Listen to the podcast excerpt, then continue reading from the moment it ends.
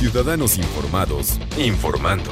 Este es el podcast de Iñaki Manero, 88.9 Noticias. Información que sirve. Tráfico y clima cada 15 minutos. Qué poquito pensamos. Cuando hablamos en salud, hablamos mucho en alimentación y hablamos en hacer ejercicio, pero qué poquito consideramos el sueño como parte integral de una persona sana. ¿eh? Y yo les decía hace rato, yo pocas noches recuerdo haberlas dormido así, de que, de que planchas oreja, ¿no?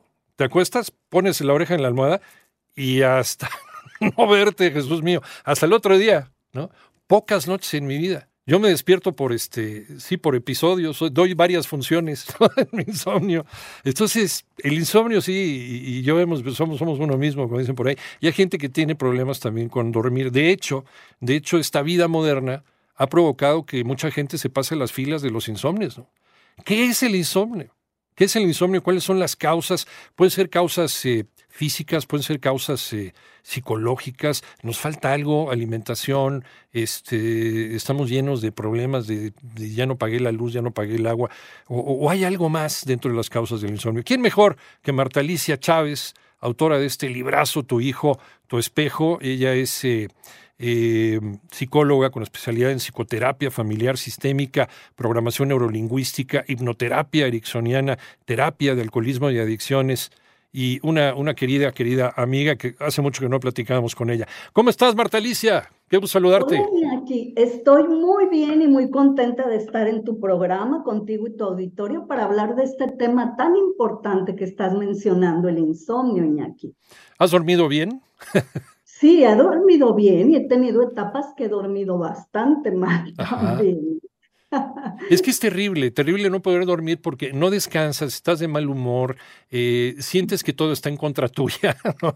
Le echas la culpa a todo. Sí, es terrible. Y a la larga, la falta de sueño tiene repercusiones tanto en la salud física como en la salud emocional, en el aumento del estrés, en la incapacidad de concentrarnos, de aprender, de lidiar con las situaciones de la vida cotidiana. Entonces sí que hay que buscar la manera de poder dormir bien. Una cosa, fíjate, Iñaki, que yo insisto de principio a fin en este mi más reciente libro, el treceavo ya. Sí, sí, sí, sí. Mi treceavo hijo literario, ajá.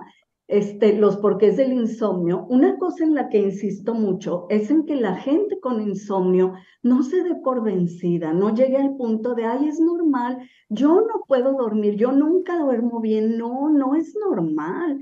Tiene medio y hay que buscarle porque cuando entendemos para qué sirve dormir y todas las repercusiones que tiene el no poder dormir, entonces nos llenamos de motivación para buscar las razones y atenderlas. Es importante que eh, distingamos entre dos tipos de insomnio para entender a qué nos estamos refiriendo.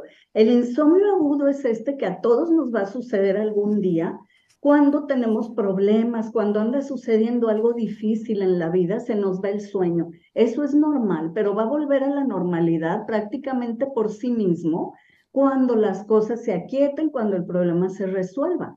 Pero el insomnio crónico es aquel que, de acuerdo a los parámetros médicos, se caracteriza por lo siguiente. La persona se va a la cama, aunque esté extremadamente agotada, no puede conciliar el sueño en los primeros 30 minutos. De acuerdo. Eh, despierta una o más veces durante la noche y no puede volver al sueño, conciliarlo por otros 30 minutos cada vez. Y esto tiene que estar sucediendo tres veces por semana mínimo a lo largo de tres meses. Entonces ya diagnosticamos un insomnio crónico y ese necesita necesariamente atención profesional. Puede tener causas biológicas, Iñaki, por ejemplo, desajustes hormonales, eh, mm, vaya desbalances en la química del cerebro, incluso una predisposición genética o también una un desbalance nutricional, falta de complejo B o de cualquier otro tipo de nutrientes puede tener esas causas orgánicas o biológicas, pero también puede tener causas psicológicas. Por ejemplo, en el libro menciono algunas que titulo como esta, de esta manera. Una puede ser el miedo a morir, el miedo a perder el control, el miedo a confiar, la necesidad de vigilar, la necesidad de proteger, la necesidad de cerrar asuntos inconclusos. Estos patrones de sueño, de insomnio, perdón, de, tipo psicológico, se establecen desde la más tierna infancia por vivencias que la niña o el niño tiene que pueden resultar muy difíciles, muy traumáticas, y entonces se establece un patrón de insomnio. Ahí puede ser, ahí puede ser entonces, Marta Lisa, ahí puede ser el origen desde la infancia, algo que te pasó en la infancia, a lo mejor tú dormías muy bien, pero hubo un shock que tú no recuerdas y entonces eso es lo que te está disparando el insomnio, que no es nada menor. Estaba leyendo, de acuerdo también con lo que mencionas en tu libro, la OMS, el 30% de la población mundial padece el insomnio. Es una cuestión ya de salud pública. Eh, estoy platicando con la doctora Marta Alicia Chávez, es eh, psicóloga con especialidades en psicoterapia familiar sistémica, programación neurolingüística, hipnoterapia ericksoniana, terapia de alcoholismo y adicciones, y además autora de 13 libros. Este es el decimotercero, Los porqués del insomnio, sus causas biológicas y psicológicas, propuestas de solución. Yo cuando vi tu libro dije, de aquí soy. De aquí soy, me lo voy a devorar, ¿no? Porque he probado de todo, ¿no? Es como lo de la calvicie, probé de todo, no pasó absolutamente nada, pero bueno, a ver si ahora sí me va mejor con lo del insomnio, Marta Alicia. Y, Probablemente ¿no? has probado todo, Iñaki. A lo mejor no. Ajá. Quizá te falta por ahí atender uno de los posibles aspectos que causan tu insomnio específicamente. O incluso generar estrategias, eh, porque es tan personal el tratamiento del insomnio, que probablemente te convenga generar ciertas estrategias para que los temas que te quitan el sueño en la noche no te lo quiten. Si son temas de trabajo, pues antes de dormir, escribir todo lo que tienes que atender o, eh, en fin, qué sé yo, cuáles son las causas de tu insomnio, pero hay estrategias así que pueden ayudar a que te saques de la mente todos los pendientes, sueltes el cuerpo y te entregues a los brazos de Morfeo en ese sueño profundo y reparador tan delicioso que todos debemos tener cada noche. Es como un derecho de la humanidad, ¿no? Tener un sueño reparador. ¿Qué pasa si no lo tenemos? Una necesidad, disculpa. Sí, no, no, no. Eh, ¿Qué, qué pasa, Marta Alicia? Eh, si ya entendimos que padecemos de insomnio, ya lo reconocemos, sabemos que es un problema de salud pública que puede tener consecuencias graves en nuestra salud a mediano y largo plazo, ¿qué sigue? ¿Qué hacemos? Lo que sigue es que busquemos ayuda profesional. ¿Con quién?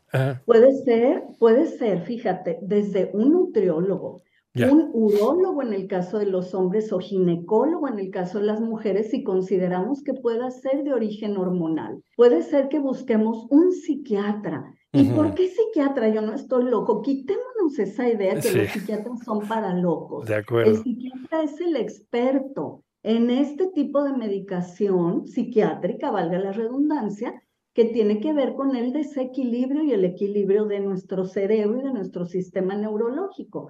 Entonces, por eso hay que ir con el experto, que es el psiquiatra, para que identifique si es un balance químico, un desbalance químico, lo que está generando nuestro insomnio y nos ayude a corregirlo. Probablemente un trastorno de ansiedad, un trastorno de depresión, eso lo tiene que evaluar el profesionista. O si nos damos cuenta que es de tipo de causas psicológicas, vamos con un terapeuta para explorar esas causas y para sobre todo atenderlas. Miren, tiene solución, casi todo en la vida tiene solución, Iñaki. Lo que nos falta es la determinación y la constancia para encontrar esa solución y para seguir el camino que nos va a llevar. ¿Verdad? es lo que nos falta realmente. ¿Qué nos pudo haber pasado de niños? Porque ahí nos habíamos quedado antes de la pausa, Natalicia, para que el, joven y el adulto tuvieran, tuvieran este insomnio. Claro que sí. Mira, por ejemplo, en el, en el título que mencioné de la necesidad de vigilar, es muy común que cuando una niña o un niño lamentablemente vivió abuso sexual de un familiar, de quien sea, en la infancia, en la noche, eh, cuando se vive una situación así, en que en la noche entraba esta persona a tocarlo, a verlo, a, o hacer cosas ahí de origen, eh, eh, como ah, vaya, aspectos de abuso sexual, esta criatura se queda como predispuesta, como programada a, a no dejarse bajar a las etapas más profundas del sueño, a la etapa 5, sino estar como alerta, como mantenerse en un nivel de sueño superficial para ver o sentir a qué hora entra la persona y, y reaccionar o toser o hacerse que despertó o lo que haya encontrado que le funciona para ahuyentar al abusador.